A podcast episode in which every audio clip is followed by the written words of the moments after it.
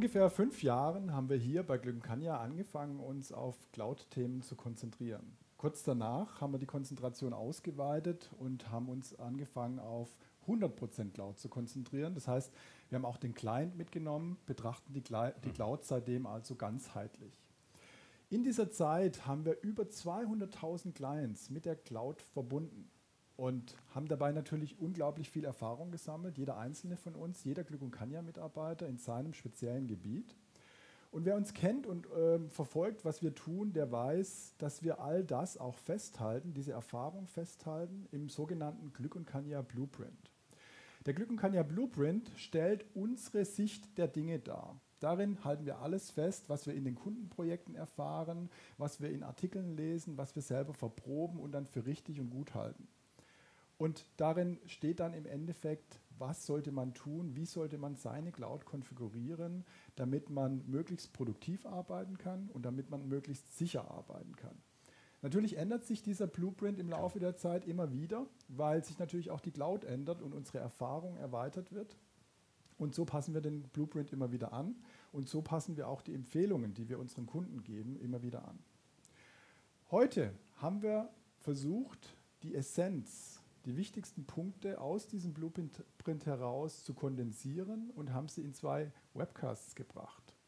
Einmal heute Morgen wollen wir im Webcast darüber sprechen, was man an Empfehlungen geben kann, die fünf wichtigsten Empfehlungen heute Morgen, ähm, um in die Cloud zu kommen, um das Unternehmen mit der Cloud zu verbinden.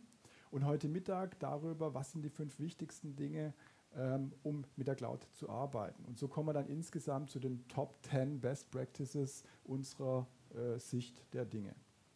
Ja, und damit herzlich willkommen zum Glück und Kanja Webcast Friday. Mein Name ist Jan Geisbauer und ich habe heute sieben Kollegen, sieben Experten insgesamt heute Morgen und heute Mittag äh, bei mir, die jeweils zu ihrem Thema Stellung beziehen, zu ihrem Thema ihre äh, Gedanken uns mitteilen und äh, die wichtigsten Punkte für ihr Expertengebiet zusammenfassen.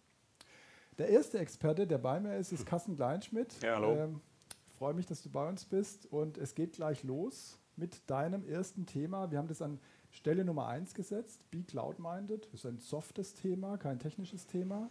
Aber unsere Erfahrung zeigt, das ist essentiell. Ja, genau. Also ähm, schön, dass ich hier sein darf und über das Thema sprechen darf. Ähm, Be Cloud-Minded ist letztendlich einfach das Thema, die Angst die letztendlich vielleicht auch ein bisschen vor der Cloud herrscht und aber auch der große Mindset, den wir einfach ändern müssen.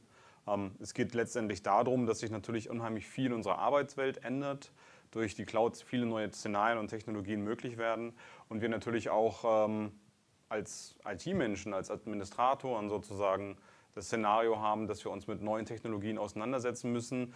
Und wir werden es heute im Laufe der Webcasts entsprechend auch sehen, dass die alten Paradigmen, Denkweisen, die sicheren Burg zum Beispiel, mein Unternehmensnetzwerk gibt es im klassischen Sinne nicht mehr. Und warum, das ist so ein Wechsel. Ist, warum ist es so wichtig? Also ich glaube, es ist auch während der gesamten Projektlaufzeit wichtig, sich immer wieder daran zu erinnern und dann nicht in alten Fahrwassern zu bleiben. Ähm, und wir wissen, dass wir mit den Cloud-Projekten sehr viel Umwälzung bringen. Oh ja. Ähm, und da, wenn man dann äh, bequem sein will, äh, dann versucht man die, der Umwälzung entgegenzuwirken und da nicht mitzugehen und nicht das Innovative zu machen. Und das ist eben gerade das Falsche. Deswegen sagen wir, ähm, mhm. zieht diese Linie, diese rote Linie durch, be cloud-minded äh, und denkt immer daran, den innovativeren Weg zu gehen.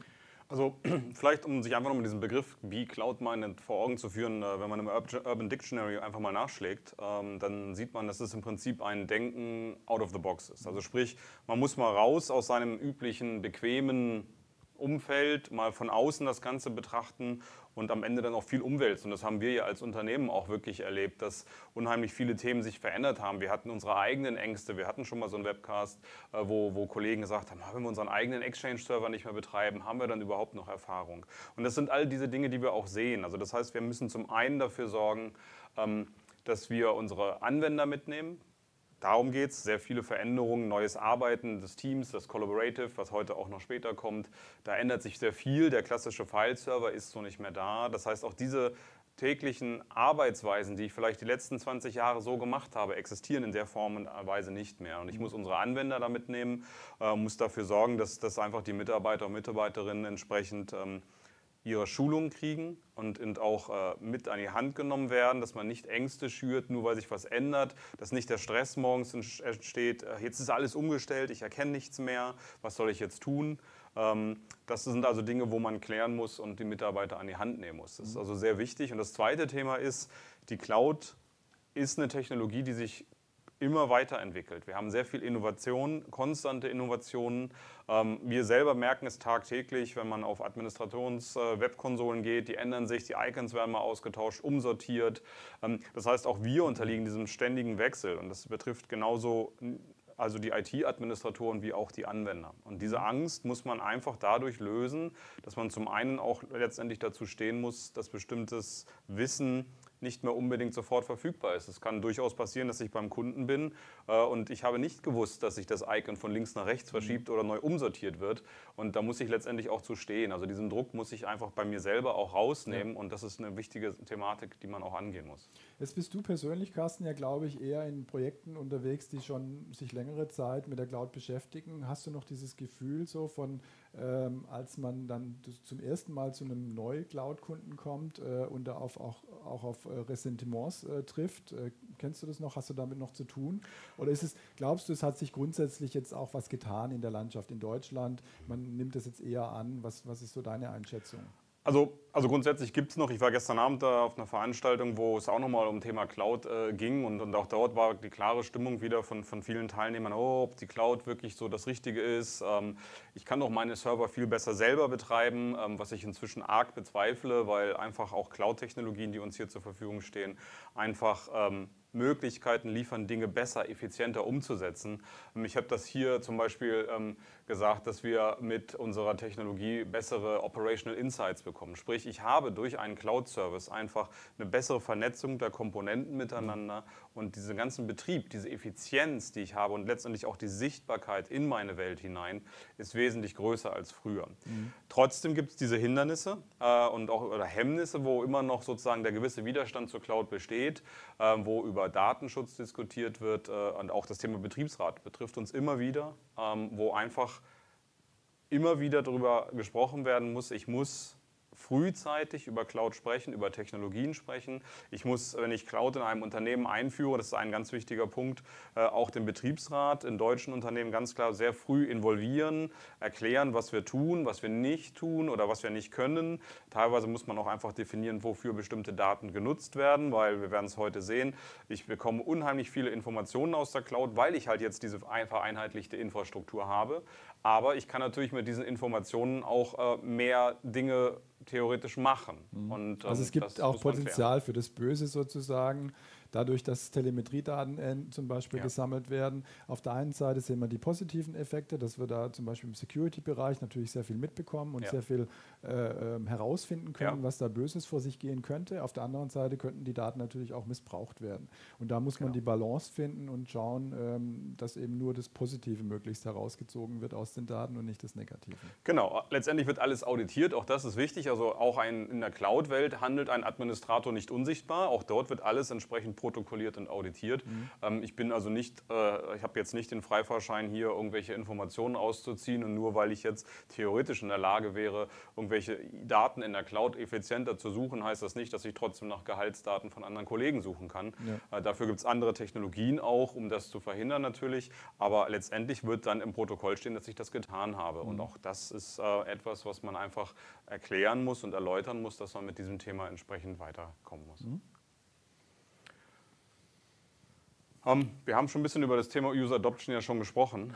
Ähm, also der erste, der erste Teil war jetzt eigentlich so, würde ich sagen, die, die IT-Abteilung. Ja? Die, genau. die, die, die, Leute, die Administratoren, die plötzlich eine komplett andere Arbeit haben, ja. äh, die auch Ängste haben, äh, immer noch, äh, dass sie vielleicht keinen Job mehr haben, ähm, da denke ich mir manchmal, naja, die müsste man mit den Administratoren zusammenbringen, die wir äh, schon in die Cloud gebracht haben. Ja. Die, die, würden Ihnen erzählen, genau. dass sich die Arbeit jetzt nicht unbedingt verringert hat. Genau. Sie ist anders geworden natürlich, ähm, aber verringert hat sie sich wahrscheinlich nicht.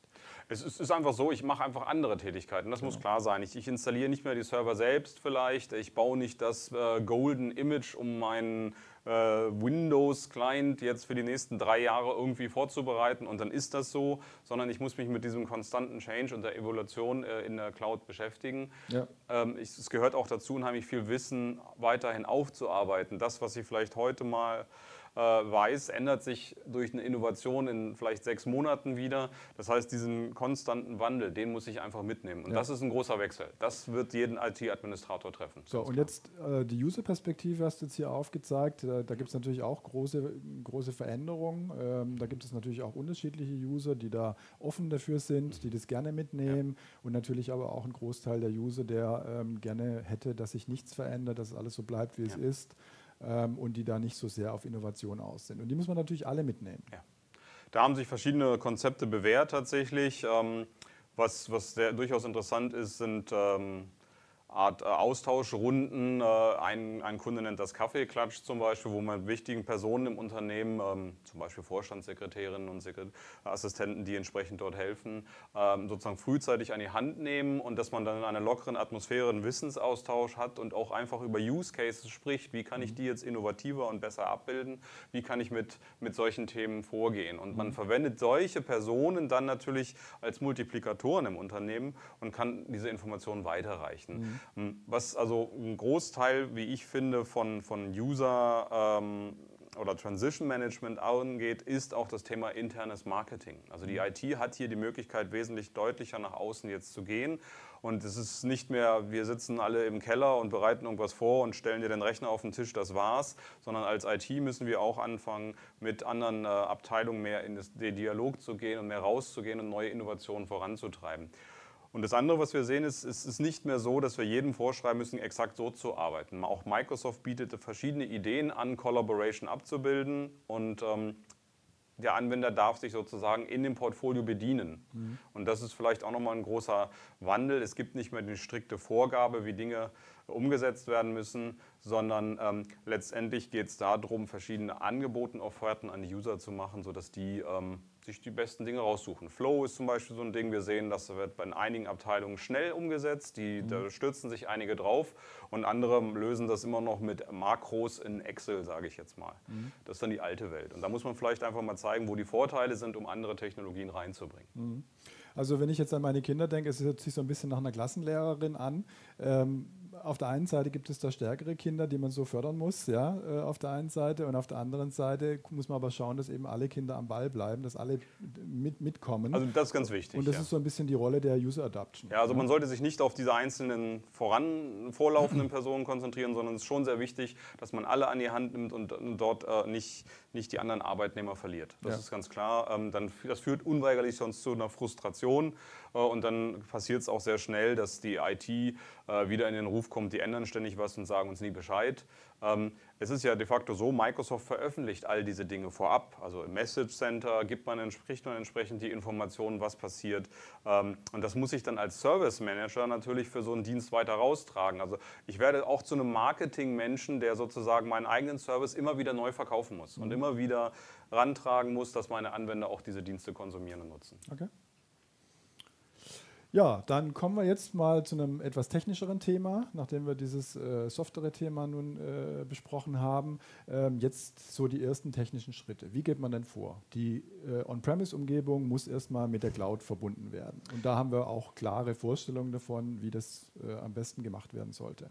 Ja, also ganz oft geht es dann natürlich gleich um die Frage, wie authentifizieren sich meine Anwender? Mhm. Und ähm, dann ist es ganz oft so, dass dann diskutiert wird, äh, welche Art der Authentifizierung verwende ich. Ähm, wir in unserem Blueprint als Glück und Kanja favorisieren hier ganz klar Passwort-Hash-Sync. Mhm. Das heißt, wir möchten auch quasi, ich sag mal, die Quersumme eines Passworts mit in die Cloud hochsynchronisieren.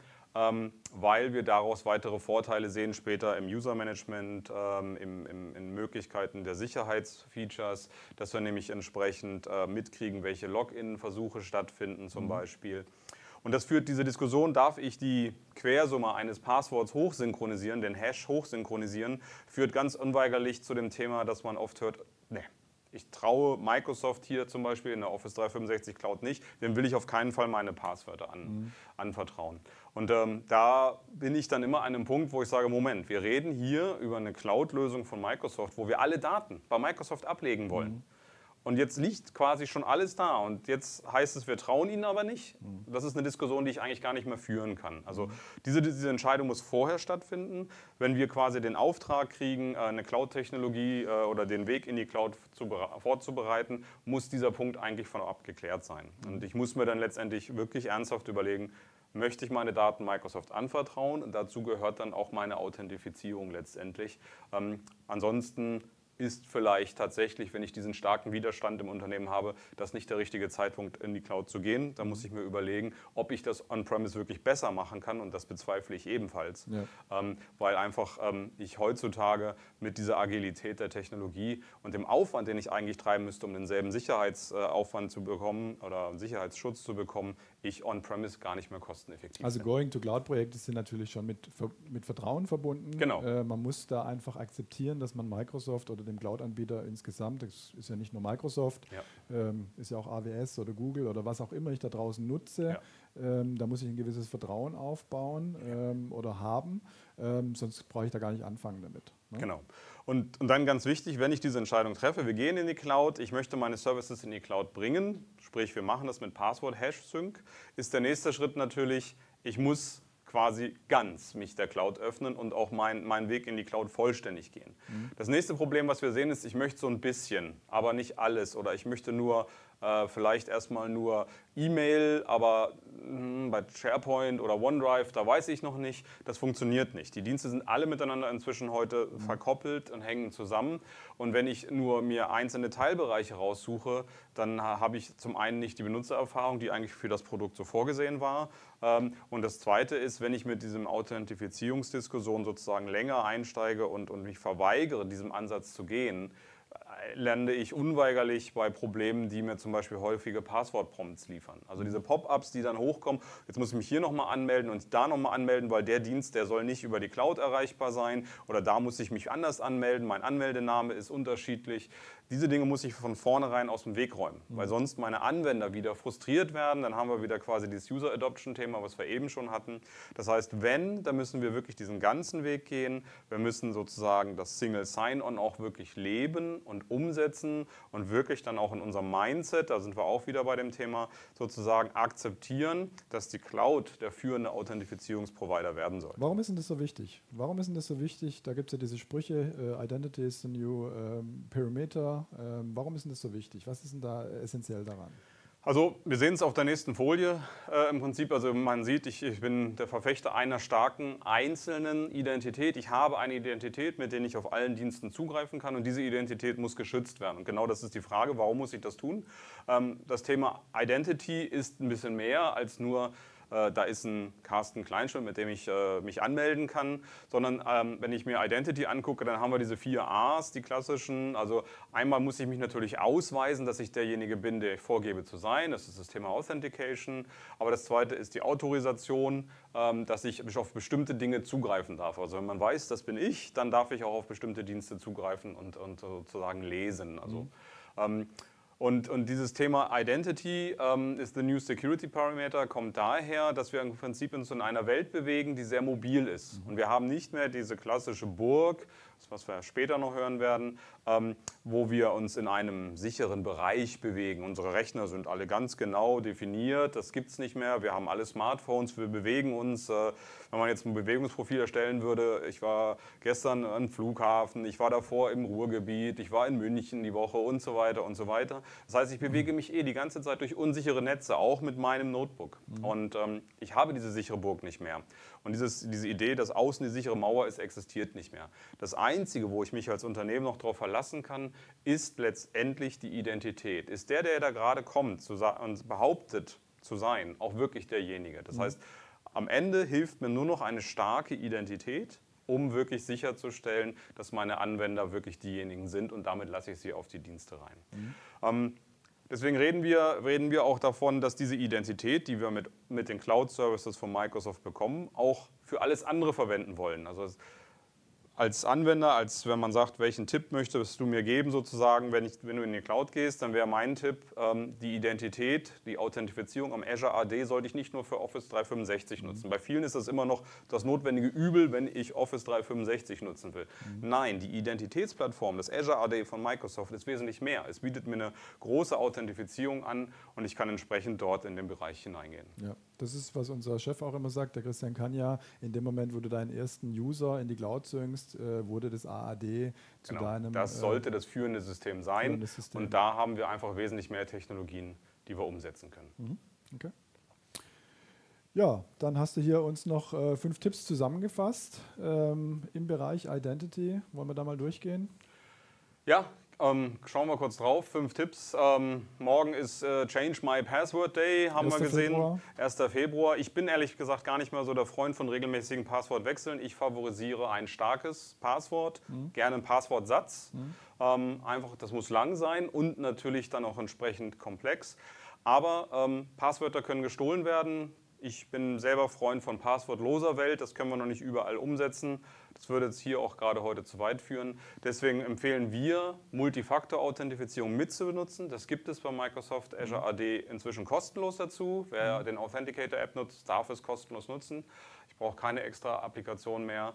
Ähm, und wenn ich mit Identitäten umgehe, grundsätzlicher Art und Weise, sollten wir das Konzept der Least Privilege verfolgen, also nur so wenig wie nötig an Rechten zu vergeben. Mhm. Ähm, der Global Administrator ist etwas, der in die Schublade gehört. Ich als Administrator einer Cloud-Lösung sollte mir nur die Rechte holen, mit denen ich arbeite, weil wenn ich dann tatsächlich mal angegriffen werde, sollte nicht gleich die ganze Tür offen sein. Ich gebe auch nicht jedem den Generalschlüssel für das gesamte Gebäude und alle Türen, sondern ich gebe ihm den Schlüssel für die Bereiche, wo er hin muss und mehr mhm. haben wir dort entsprechend. Das heißt also auch immer wieder drüber, also auch immer wieder äh, nochmal anschauen, von, von, von vorne anschauen, alle Accounts nochmal durchgucken und überlegen, genau. ähm, braucht derjenige noch die entsprechenden Rechte oder gibt es da mittlerweile Möglichkeiten, das auch ein bisschen runterzufahren. Genau.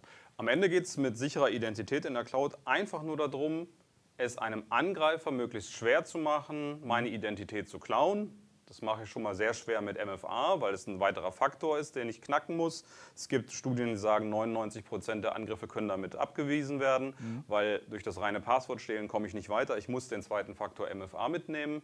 Und es geht uns letztendlich darum, den Angriff einfach in die Länge zu ziehen. Und ich hoffe, dass der Hacker woanders hinzieht. Ja, alles klar.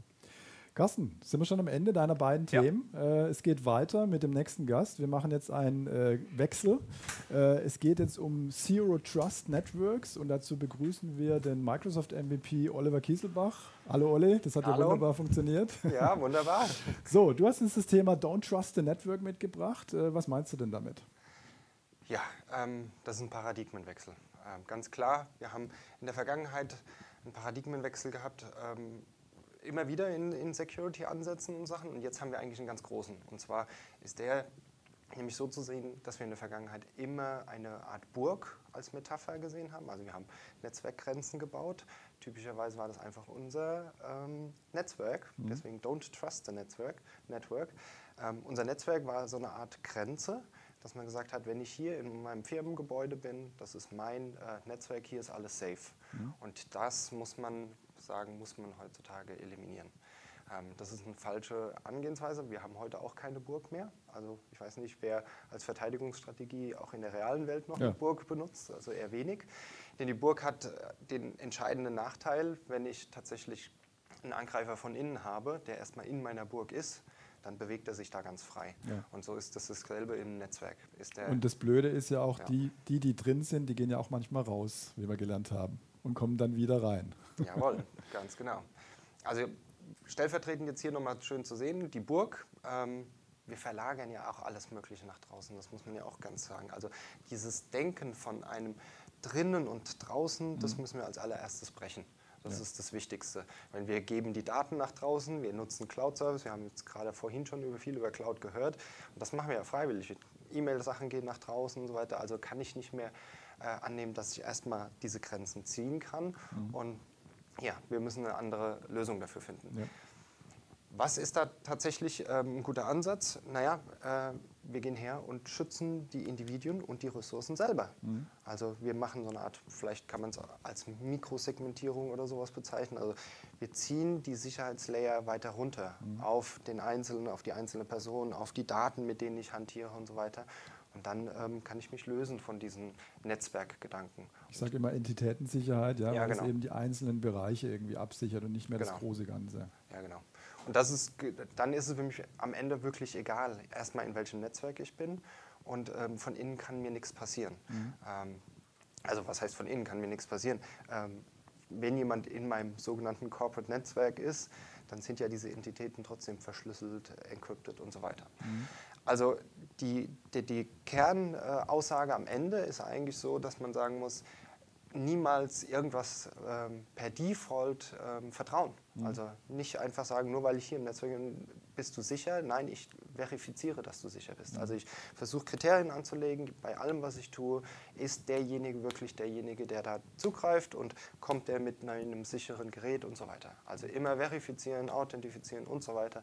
Und das ist ein ganz großer ähm, ja, Shift im, im, im, Gedanken, wie man Security angehen kann. Mhm. Und ich glaube, da muss man sich wirklich hinentwickeln. Das also Network so Security ist nicht mehr unser Steckenpferd. Absolut, genau. Und tatsächlich ist es so, wenn wir äh, durch die ganze Branche gucken, ob die ganzen großen Netzwerkausrüster, Cisco und so weiter, die haben vielleicht einen anderen Namen als Zero Trust, da heißt es manchmal ein bisschen anders, aber auch mhm.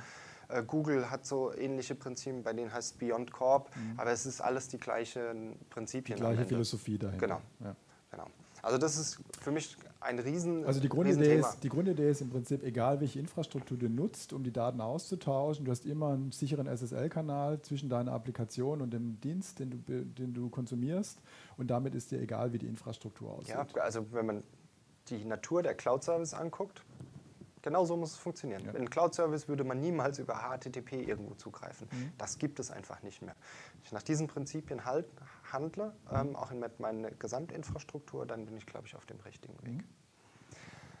Was gibt es da für äh, Microsoft-Technologien, die uns unterstützen können? Ähm, ganz klar ist, wir brauchen einen Fokus auf die Identity. Wir haben gesagt, wir wollen Individuen irgendwie schützen. Mhm. Also brauchen wir. Kosten schon einiges darüber gehört. Exakt. Ja. Ähm, also brauchen wir da was. Ähm, in unserem Fall ist es natürlich immer einhergehend mit diesen MFA-Themen und so weiter. Was unterstützt uns dort? Das ist das Azure Active Directory, also das cloud-basierte Active Directory-System.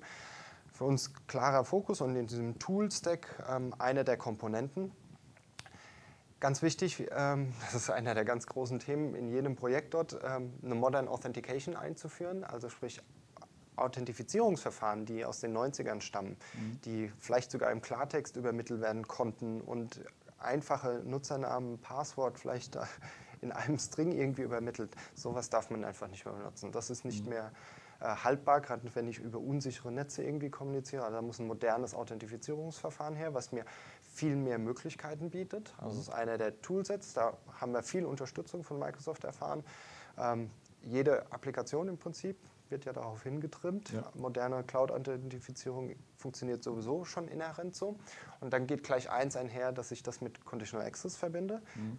Was macht das? Das ist eine moderne Authentifizierung, aber gepaart mit ein paar äh, Zusatzparametern, dass ich einfach Entscheidungen treffen kann. Ich kann dich erstmal sicher authentifizieren, der Jan ist der Jan, aber kommt der Jan denn ähm, aus dem Company-Netzwerk, hat er MFA gemacht, kommt er von einem Device, dem ich vertraue und so weiter, macht er die Session mit dem Browser auf oder kommt er wirklich von einem Windows 10-Gerät und anhand mhm. solchen Kriterien kann ich ein bisschen reagieren. Und das ist natürlich ein extrem starkes Mittel, mhm. also kriege ich raus, ob du vielleicht von einem Fremdgerät kommst ja. sozusagen. Und wenn man da praktische Beispiele einfließen lässt, wenn wir jetzt an Phishing denken zum Beispiel, ein User klickt auf einen Link und gibt da auf einer Webseite, von der er denkt, es wäre ein Microsoft-Service, sein Passwort ein, dann hat der Angreifer das Passwort. Mhm. Aber dann haben wir noch die zwei anderen Layer, die du jetzt schon angesprochen hast, nämlich MFA auf der einen Seite, mhm. auch das ist nochmal fischbar teilweise, ja. je nachdem, welche Methode verwendet wird. Aber wir haben dann auch noch Conditional Access, das heißt auch noch das Gerät Device können wir mit reinziehen. Sein. Ja, da sind wir wieder am Anfang von dem Zero Trust. immer verifizieren, mhm. immer schauen, wer kommt da wie an, bevor ich überhaupt irgendwas erlaube. Mhm. Also, ähm, genau. Conditional Access ist ein ganz, ganz großes Thema. Um Conditional Access so wirklich äh, in Fahrt zu bringen, brauche ich natürlich, wenn ich vor allem mit Devices zugreife, auch ein Kriterium, den ähm, ja, Health, also den, den, Gesundheitszustand eines Gerätes überhaupt feststellen zu können. Mhm. Da helfen mir halt Compliance Policies, die einfach bestimmte Richtlinien auf ein Gerät setzen und sagen, bist du verschlüsselt, hast du ähm, vielleicht ein Rootkit da drauf und so weiter. Also mhm. verschiedene Richtlinien und das, dafür brauche ich ein System. Und das System funktioniert meistens so, dass ich ein, eine gute Managementlösung habe. In unserem Fall in Microsoft Stack ist es die Intune Device Management Lösung die mir diese Health-Parameter abrufen kann. Mhm. Also wir haben jetzt schon ein paar Sachen kennengelernt. Modern ähm, Apps natürlich, die passen sofort in dieses Bild hinein. Die unterstützen Conditional Access und Cloud-Authentifizierung. Und als drittes, das wird wahrscheinlich dein Steckenpferd großartig sein, auch Security-Tools müssen in sowas ähm, mit hineinspielen. Mhm. Vor allem jetzt hier ähm, habe ich nochmal MDATP mit aufgeworfen, steht für Microsoft Defender Advanced Threat Protection. Was dort, gerade um diesen Trust herzustellen, besonders großes Merkmal ist, wenn dieses Sicherheitstool eine Bedrohung erkannt hat, dann ist es ja ein Verlust an Vertrauen in ein Gerät. Mhm. Dann muss das wieder zurückfließen ins System und muss mir dann sagen, okay, bei Conditional Access sperre ich jetzt den Zugang. Ja. Und so merkt man, fangen an, diese Einzelkomponenten sich zu verzahnen. Und damit kann ich eine Lösung schaffen, dass ich wirklich mit riskbasierten Ansätzen sagen kann, okay, dieses Gerät ist vertrauenswürdig, der Jan darf heute arbeiten ja. oder er hat eine Malware, den werde ich heute äh, nicht auf das E-Mail-System Das ist auch einer der wichtigsten Gründe, warum wir so auf diesem 100% Cloud beharren, Absolut. weil die Dinge nur dann richtig ineinander greifen können, äh, wenn man eben full äh, in die Cloud geht sozusagen. Ganz genau. Ja. Ich habe jetzt auch noch so ein bisschen was mitgebracht. Äh, da konnte man keine großen Bilder zeigen, aber was man tatsächlich machen kann, um den Weg dorthin zu ebnen, weil Zero Trust ist keine Lösung in dem Sinne, ja, ich kaufe jetzt Zero Trust und ähm, installiere das Produkt X und dann bin ich fertig. Mhm. Wir haben gerade viele unterstützende Technologien gehört, die da mit reinspielen. Da werden wahrscheinlich auch noch mehr hinzukommen in Zukunft. Mhm. Aber man muss irgendwie mal anfangen. Und das heißt, in meinen Augen ist der erste Schritt, sein Identity-System in den Vordergrund zu stellen, das Azure Active Directory wirklich als das Identity-System zu sehen und sagen, das ist meine primäre ähm, Source dafür. Das würde auch bedeuten, ein Windows 10 Gerät wird primär in Azure Active Directory Joint Gerät werden. Ähm, das wäre für mich so der erste Schritt, den man gehen muss, allein auch schon vom gedanklichen Ansatz her. Mhm. Und dann geht es in die Richtung, dass wir Conditional Access auf jeden Fall einbauen wollen, weil haben wir gerade eben ja mehrfach erklärt, dass es die Waffe schlechthin, um ja. sowas äh, aufzubauen. Und möglichst nicht nur im Sinne von dieser IP-Adressbereich darf jetzt ja. äh, drauf, sondern wirklich mit Device Compliance. Exakt, genau, mit einer Device Compliance, ganz genau. Und da ist für mich genau dann das, wo das dritte auch drauf abzieht. Ich brauche eine Management- Software für meine Endgeräte, die diese Device Compliance Geschichten unterstützt, mhm. dass ich sowas ausstellen kann. Das ist, ähm, ja, glaube ich, drei einfache Dinge, die man starten kann mit unserem Ansatz, was wir oft ja machen mit 100% Cloud, sind wir da voll in dieser ähm, Reise, ähm, um die Kunden dorthin zu bewegen. Und das Mindset dazu, in meinen Augen, das kann man sich schon finden, das neue Corporate Network ja. ist für mich das Internet. Mhm. Weil wenn ich immer nach diesen Prinzipien handle, dann egal wo ich bin, ich verifiziere, ich habe encryptete Kanäle, dann kann ich das Internet, egal wo im Starbucks, beim McDonalds, egal wo ich in einem öffentlichen Wi-Fi sitze, kann ich eigentlich betrachten, das ist mein Internet. Mhm. Hat den tollen Vorteil, dass wir halt auch überall arbeiten können. Mhm. Dass wir überall Patches kriegen, dass wir überall die neuesten Security Configurations kriegen, dass wir uns einfach so fühlen, als wären wir zu Hause. Genau, das ja? Internet ist euer, unser neues ähm, Corporate Network. Genau. Gut, dann sind wir beim nächsten Thema. Da bleibst du auch nochmal bei uns. Ähm, das vertiefen wir jetzt noch ein bisschen, was du gerade gesagt hast. Ähm, hast du schon das Thema Intune, Device Management angesprochen. Und ähm, jetzt hat sich ja da zum Beispiel auch auf der Ignite äh, einiges getan. Ähm, du erzählst uns jetzt mal ein bisschen, ähm, wie wir die Devices ähm, in diesem 100% Cloud-Ansatz in unserem Blueprint empfehlen zu managen. Ja, genau. Vor allem genau, so ein paar Key-Punkte, wo man besonders darauf achten will, habe ich heute mal mitgebracht. Ähm, warum Intune überhaupt? Ähm, also von unserer Perspektive her ist es unglaublich sinnvoll, Intune Only tatsächlich zu machen. Ähm, Intune Only aus der Perspektive, ich benutze etwas, was dafür gebaut ist, genau diesen Gedanken, Zero Trust und so weiter ähm, wirklich umzusetzen. Mhm. Ich habe keine Infrastrukturkosten, die ich warten muss. Ich muss nicht irgendwie Patches einspielen, Maintenance machen und so weiter. Es ist wirklich in der Lage, überall auf der Welt meine Geräte zu managen, mhm. was ein Riesenvorteil ist. Und alles in sogenannten Unified Management, alles passiert in diesem einen Service. Mhm. Und da gibt es einen schönen Spruch tatsächlich. Ähm, also die müsste eigentlich jetzt gleich auftauchen. Ähm, in der Einfachheit liegt sozusagen die ultimative Perfektion. Diesen mhm. Spruch, den hat tatsächlich mal, ich glaube, er wurde mal zugeschrieben zu Leonardo da Vinci oder sowas. Mhm. Ähm, aber ist nicht hundertprozentig klar. Apple, glaube ich, hat den Slogan auch mal mit seiner Designphilosophie aufgegriffen, aber ich finde diesen Slogan wahnsinnig gut. Nämlich in der Einfachheit liegt tatsächlich ähm, die ultimative Perfektion und die Einfachheit für mich bildet Intune ab. Alles in diesen Co-Management und Sachen holt, holt, mir erhöhte Komplexität rein, was ich eigentlich nicht haben möchte. Ja. Ich möchte einen Service haben, der ähm, simpel ist, der mir alles managen kann und tatsächlich mit dem Microsoft-Angebot, mit diesem Stack, kriege ich das halt mit Intune genau hin. Also Wir haben ja auch mal darüber gesprochen, das ist ja nicht so mein Thema, äh, dieses ganze Device-Management. Ähm, du hast mir auch mal erzählt, was alles notwendig ist, um jetzt mit SCCM beispielsweise mhm. ähm, so eine globale Infrastruktur aufzubauen, mit der man eben auch Clients managen könnte, die überall sind. Das ist schon eine gewisse Komplexität, die man da aufbauen müsste die einem natürlich Intune ähm, einfach so schenkt, sozusagen. Absolut. Und ich, hab, äh, ich befreie mich von ganz vielen Lasten, was wir früher ähm, immer mit sogenanntem Operating System Deployment hatten. Also Gerät kam, wir haben es platt gemacht, wir haben es neu gemacht. Das sind alles ultrakomplexe Prozesse. Ich muss mich um viele Dinge kümmern. In einer modernen Welt mache ich das nicht. Ein Handy wird eigentlich nur provisioniert mit Settings, die ich haben will. Windows provisionieren wir heute mit Autopilot eigentlich auch nur mit Settings, ja. die wir haben wollen. Gut, äh, wir sehen schon die nächste Slide, obwohl hier eigentlich bei mir auf dem Rechner noch die äh, vorige zu sehen ist. Äh, lass uns doch darüber sprechen. Ja, wunderbar. Der passt ja auch ganz genau ins Auge. Ich habe gerade Autopilot und Konfiguration ein bisschen angesprochen. Wenn man Konfigurationen tatsächlich ähm, mal sich anschaut, in der Vergangenheit haben wir was gemacht mit Konfigurationen, die ähm, ja, unglaublich komplex wurden. Also Stichwort Gruppenrichtlinien. Mhm. In Windows 7 Zeiten gab es, glaube ich, ähm, 5000 oder sowas mehr Konfigurationen. Ähm, das ist halt einfach unglaublich viel gewesen. Da konnte ich wahnsinnig viel Kombinationen ähm, bauen am Ende. Mhm. Und da hatte ich tatsächlich selber Live-Projekte gehabt, wo ich dann irgendwie den Auftrag hatte, die 1000 IE-Policies mal durchzugehen, so Sachen, was am Ende immer für Kompatibilitätsprobleme gesorgt hat. Ist es wahnsinnig schwer zu testen und so weiter. Ähm, das hat immer sehr viel Ärger letztendlich für Migration besorgt. Wenn wir heute die Welt angucken, die bewegt sich wahnsinnig schnell nach vorne. Also die geht äh, rasant. Ich habe ja alle halbes Jahr eine neue Windows-Version Sachen. Wenn ich das jetzt alles immer wieder nachtesten wollte, wird es schwierig. Mhm. Mein Schlagwort hier also ist tatsächlich eins. Ähm, die Vergangenheit ruhen lassen, diese Kompatibilitätsissues damit äh, zu eliminieren eigentlich, indem man etwas macht, was man sagt, äh, Leitmanagement hat das Microsoft mal so am Anfang ein bisschen referenziert und das finde ich ist genau der richtige Weg. Darauf sollte man sich fokussieren.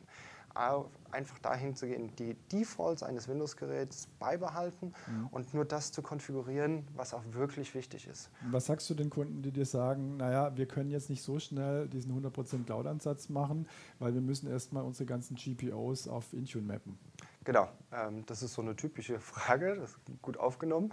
Ähm, meistens äh, verweigere ich mich da tatsächlich ein bisschen und sage, ich will keine GPOs äh, migrieren, weil oft wissen die Leute gar nicht, wofür die GPO überhaupt war, wer sie mal erstellt hat, wofür sie sie ursprünglich eigentlich gebaut haben. Und das ist eher ähm, kontraproduktiv in meinen Augen. Mhm. Also sich zu konzentrieren, nochmal hinzusetzen in einem Workshop und zu sagen, wir konzentrieren uns auf die wichtigen Punkte. In dem Fall wäre das einmal die Security-Aspekte, mhm. die Settings rauszusuchen, die für die Security meiner Endgeräte sorgt. Dann als zweites die ein bisschen Funktionalität steuern. Vielleicht muss ich ein Hyper-V einschalten oder so Sachen, weil ich einfach bestimmte Funktionalitäten haben möchte in meinem Enterprise. Mhm.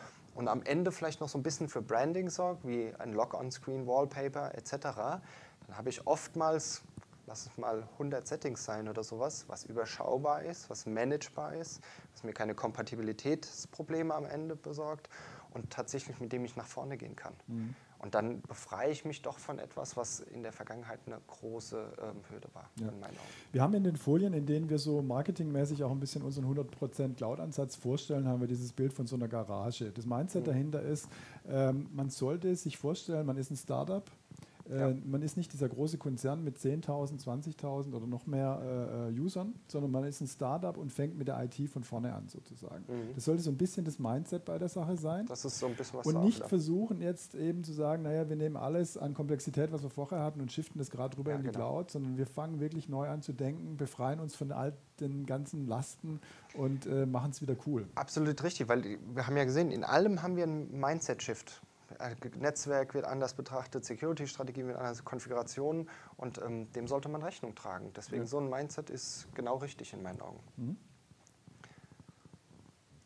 Ja, den, den letzten Punkt, wenn wir die Konfiguration verlassen, die aber nicht ganz zu verlassen sind, ist ähm, die Update-Strategie. Mhm. Ähm, darauf nochmal ganz kurz einzugehen, das ist ein ganz großer Punkt in meinen Augen bei der Geschichte, wird oft ein bisschen vernachlässigt, aber ist oft gewollt. Die Leute wollen nicht die Patches in ihrer Infrastruktur haben, die wollen die einfach von Microsoft bekommen.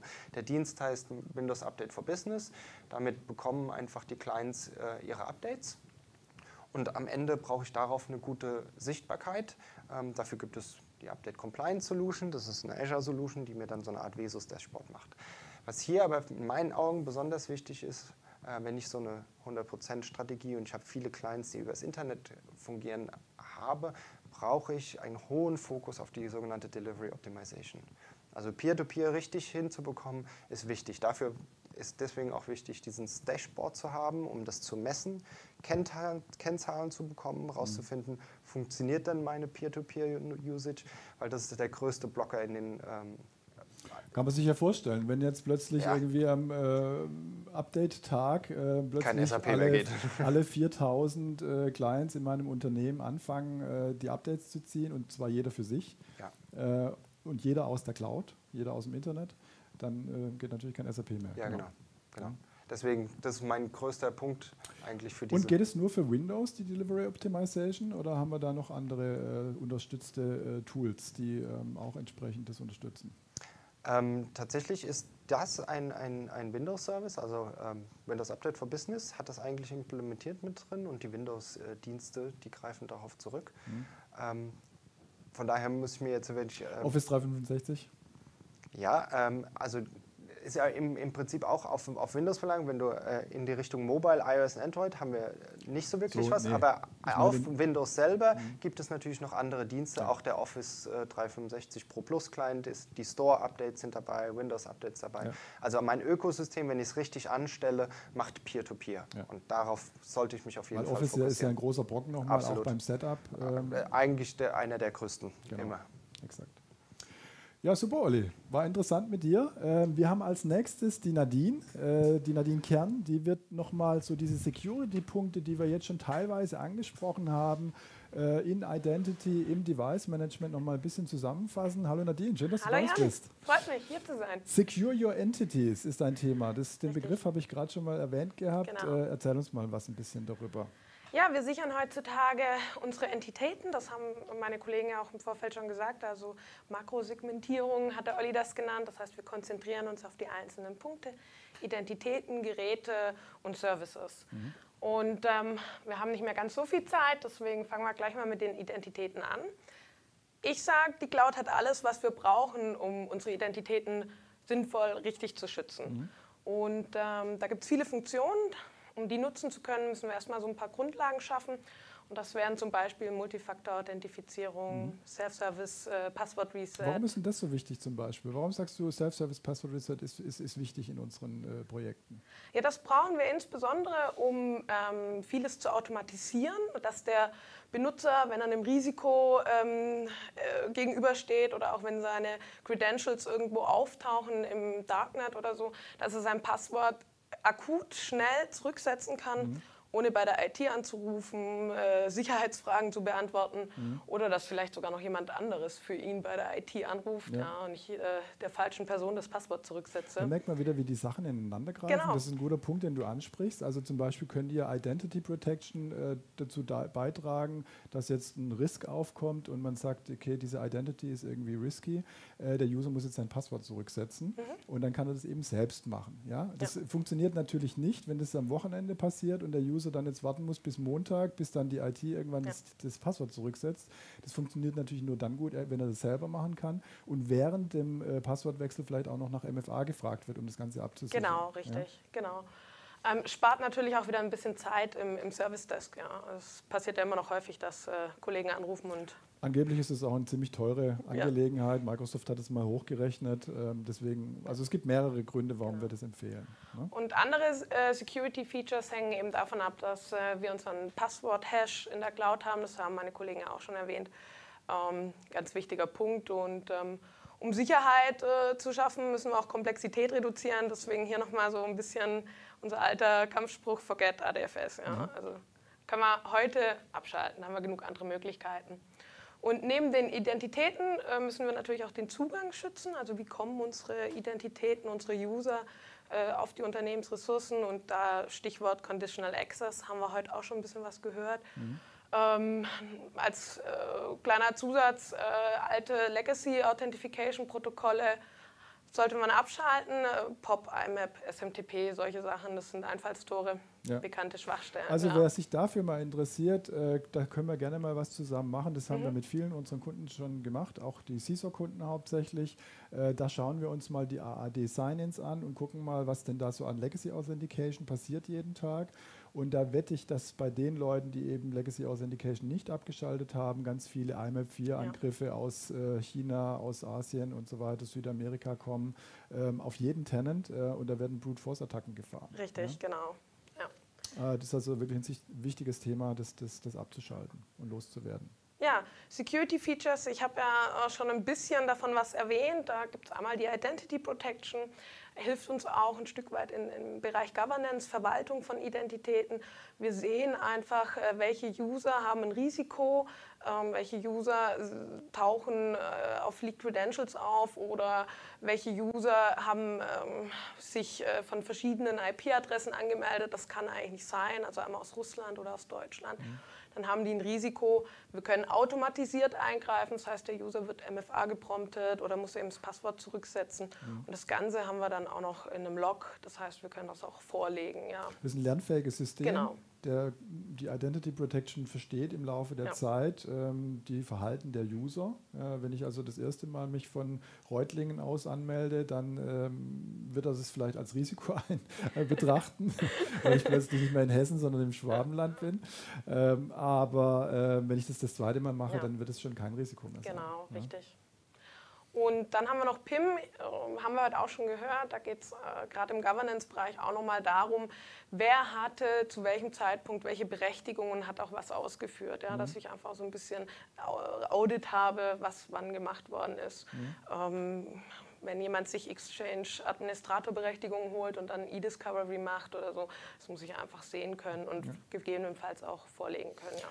Also wir haben bei uns im CSOC haben wir zum Beispiel einen Monitor hängen, da haben wir die äh, Kommentare. Man muss ja, wenn man seine Rechte erweitert in mhm. PIM, äh, wenn man sich also zum Beispiel die Security-Administrator-Rolle holt, dann muss man da einen Kommentar, wie du gesagt genau, hast, äh, eingeben und wir haben das auf den Monitor gebracht. Und das ist eigentlich eine Maßnahme, die durchaus interessant ist, weil dann, ähm, naja, dann haben die Kollegen natürlich eine größere Motivation, da was ja, Vernünftiges reinzuschreiben. Richtig, ja. Und man weiß dann, man hat eine gewisse Transparenz geschaffen, warum man sich jetzt in eine gewisse Rolle evaluiert ähm, elevated.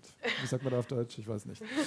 Aneignet. Ja, genau. ja, es geht eben nicht nur darum, das Ganze technisch abzufangen, sondern wir brauchen immer auch so ein bisschen die menschliche Komponente. Und wenn ich mir Berechtigung hole, dann bringt ABC als Kommentar eben nicht viel. Genau. Da wird auch äh, der Auditor sagen, das ist sinnlos. Ja. Das Argument, was ich manchmal höre mit PIM, ist, naja, nochmal eine neue Lizenz, mhm. nochmal mehr Geld. Ähm, äh, aber ich finde, das ist wirklich kein großes Ding, weil ich das ja nur für die Administratoren brauche. Genau. Ich muss das ja nicht für die ganzen User machen, ja. sondern nur die Leute, die wirklich damit arbeiten. Und ich finde, das ist eine sehr sinnvolle äh, Investition. Ja. Ja, und zum Schluss äh, wollte ich noch äh, bei dem Thema erwähnen, dass äh, wir aufhören sollten, nicht nur unsere eigenen Identitäten zu verwalten, sondern auch noch die von Kunden, Partnern, Dienstleistern. Ja, also früher mhm. hat man das ja immer so gemacht, dass man dann dem Partner einen Account angelegt hat. Hat die IT-Abteilung nicht mitbekommen, dass der Partner keinen Vertrag mehr hat, hat vergessen, den Account zu sperren oder zu deaktivieren. Ähm, das brauchen wir heute alles gar nicht mehr. Das können wir uns deutlich einfacher gestalten, indem wir Gäste einladen.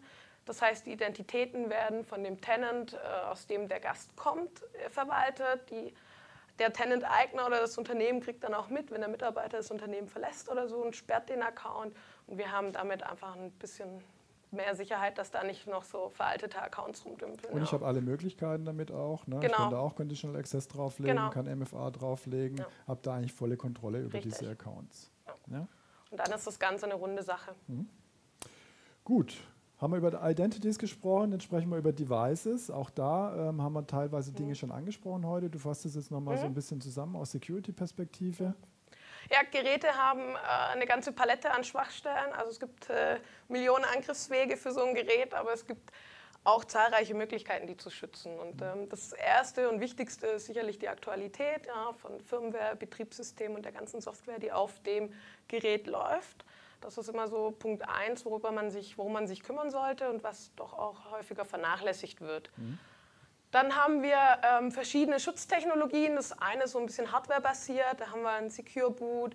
Wir haben äh, TPM-Chips. Ja, also ohne einen TPM-Chip können wir eigentlich kryptografische Schlüssel nicht sinnvoll nutzen. Und äh, haben wir Einschränkungen mit Windows Hello und so. Das sollten wir auf jeden Fall nutzen. Und dann haben wir aber auch noch so ja, softwarebasierte native Bordmittel, insbesondere bei Windows. Da gibt es so die ganzen Guard-Technologien, Credential Guard, System Guard, Exploit Guard, da gibt es mhm. äh, eine ganze Palette, lassen sich äh, einfach über Intune äh, managen. Und ein weiteres natives Bordmittel ist natürlich der Microsoft Defender. Mhm. Defender noch als klassischer Virenschutz, der nun mit ATP äh, sich äh, bis zum Next-Gen Endpoint Protection Produkt äh, weiterentwickelt. Mhm. Da haben wir eine Verhaltensanalyse, Netzwerkanalyse und diese ganzen Telemetriedaten, die landen in unserem Cloud-Tenant im Dashboard, werden ausgewertet. Wir können automatisiert eingreifen, wir können übers Dashboard Maschinen isolieren, Virenscans ausführen etc. Mhm. Und nebenbei haben wir ähm, Schwachstellenmanagement, also wir können sehen, welche Schwachstellen haben unsere Geräte in der Landschaft. Welche Software ist installiert auf den genau, Geräten und genau. welche Schwachstellen haben diese ja. Software? Oder Fehlkonfigurationen. Ne? Also Defender ATP äh, bringt schon deutlich Mehrwert mit sich mhm. und es ist, wie erwähnt, ein natives Bordmittel und eben keine Third Party, die eventuell zu Bluescreen führt oder in einer anderen Konstellation wieder äh, Verhalten aufweist, das wir nicht wollen. Ja. Also dieser Vergleich, so Windows 7 Client, On-Premises, im Perimeter-Netzwerk genau. mit unserem modernen Windows 10 Client, ist security-technisch schon mal eine ganz andere Liga. Ja, ja. richtig. Genau. Gut, dann kommen wir zum letzten Punkt. Da geht es um die Services. Eine ja. weitere Identität, äh, Entität, Entität, genau. Ja, Services und die darin befindlichen Daten. Ähm, zunächst äh, müssen wir auch hier den Zugang schützen. Das heißt, wir wollen auf irgendeinen Service zugreifen, er enthält Daten. Und da äh, ist zu erwähnen, dass wir nicht nur unsere Microsoft-Services äh, in der Cloud schützen können, sondern jede Menge Third-Party-Services. Mhm. Also Microsoft bietet da äh, Vorlagen, die man äh, durchklicken kann ja, und äh, Anleitungen dazu, wie ich dann äh, sämtliche Third-Party-Produkte mit anbinde. Mhm. Und der User bleibt bei seiner einen geschützten Identität mhm. und kommt überall anders hin. Und das ist natürlich für den User sehr einfach, aber auch für die IT-Abteilung, weil ich nicht in fünf Systemen noch irgendwie Identitäten pflege oder unterschiedliche Anmeldeverfahren habe oder ähnliches. Mhm. Ja. Ähm, das mal dazu zum Zugang und dann natürlich klar mit MFA absichern. Mhm. Ähm, wir haben aber auch noch die Möglichkeiten, unsere, sage ich mal, grundlegenden Services zu schützen. Die meisten fangen hier mit E-Mail an. Ich habe auch E-Mail als Beispiel mitgebracht. Mhm. Ähm, neben dem EOP, der, sage ich mal, noch klassisch äh, Spam- und Malware-Filter ist. E-Mail. Exchange, Online, Exchange Online, Online Protection, genau. genau. Haben wir mit Office 365 ATP nochmal so diesen erweiterten Schutz. Mhm. ATP ist immer so ein bisschen der erweiterte Schutz mit Machine Learning etc. Ja. Ähm, Damit äh, können wir äh, Attachments in einer Sandbox prüfen. Wir können aber auch Phishing-Attacken ähm, verhindern, indem wir die Links umschreiben. Die Links werden in Echtzeit von Microsoft geprüft. Und ähm, das machen heute viele schon, um E-Mail-Schutz voranzutreiben, weil E-Mail natürlich ein sehr häufiges Einfallstor ist. Genau. Aber lässt sich super erweitern, auch in Teams, Word, SharePoint-basierte Dienste. Ja. Mhm. Genau. Ähm, ansonsten äh, haben wir noch äh, so ein die, die Cloud-Dienste, die wir anbieten als IT-Abteilung. Aber es gibt ja immer noch so ein bisschen so die Cloud-Dienste, die vielleicht an uns vorbei gebucht Shadow wurden. IT. Shadow IT, genau, ja. darauf. So wollen wir raus. Und da gibt es ähm, Microsoft Cloud App Security, kurz mhm. MCAS. MCAS kann ähm, dank einer super Integration mit Defender ATP direkt am Client schauen, was der macht. Das mhm. heißt, ich erkenne, welche Cloud-Dienste genutzt werden und kann im MCAS-Portal sogar schauen, welches Risiko die haben. Mhm. Also Microsoft hat wirklich Tausende von äh, Third-Party-Anbietern äh, das Risiko eingeschätzt. Ähm, auf verschiedensten Grundlagen, mhm. ob das ein risikohafter Anbieter ist oder nicht. Und dann kann ich das natürlich auch blocken. Ne? Und das eben nicht nur über eine Firewall, die mein Perimeter schützt, sondern direkt auf dem Client. Okay. Und das ist ganz klasse. Super, Nadine. Ja. Vielen Dank dafür. Ähm, ich denke, es ist klar geworden, dass wir ähm, aus genau diesem Grund diesen 100% Cloud-Ansatz so befürworten, weil mhm. die Dinge so ineinander greifen, jeglicher Ebene. Äh, deswegen stressen wir das immer ja. so. Deswegen ja. ist es unser Hauptthema. Ja, dann möchte ich darauf hinweisen, dass wir heute Nachmittag den zweiten Teil haben. Da geht es dann mehr, jetzt haben wir heute Morgen mehr darüber gesprochen, mhm. wie kommen wir in die Cloud, welche Paradigmen sind da wichtig, welche Philosophie ist da wichtig für uns. Und heute Mittag sprechen wir dann mehr über Productivity. Da geht es dann um SharePoint, um Exchange und diese Dinge und auch noch ein paar, äh, wir nennen das Mind the Gaps, so ein paar Tools, die man äh, eventuell noch braucht, ja. um äh, das Leben einfacher zu machen. Ähm, ab 14 Uhr sind Sie wieder herzlich eingeladen. Wenn Sie die Slides haben wollen zu diesen, zu diesen äh, Webcast und zu dem heute Mittag, einfach uns auf unserer Webseite schauen. Da gibt es einen Link, da kann man sich die äh, runterladen. Sie geben Ihre E-Mail-Adresse an, kriegen in Zukunft unseren wunderbaren äh, Newsletter und dann haben Sie schon die Slides. Mhm. Ansonsten vielen Dank für Ihre Aufmerksamkeit und äh, bis heute Nachmittag. Bis heute Nachmittag.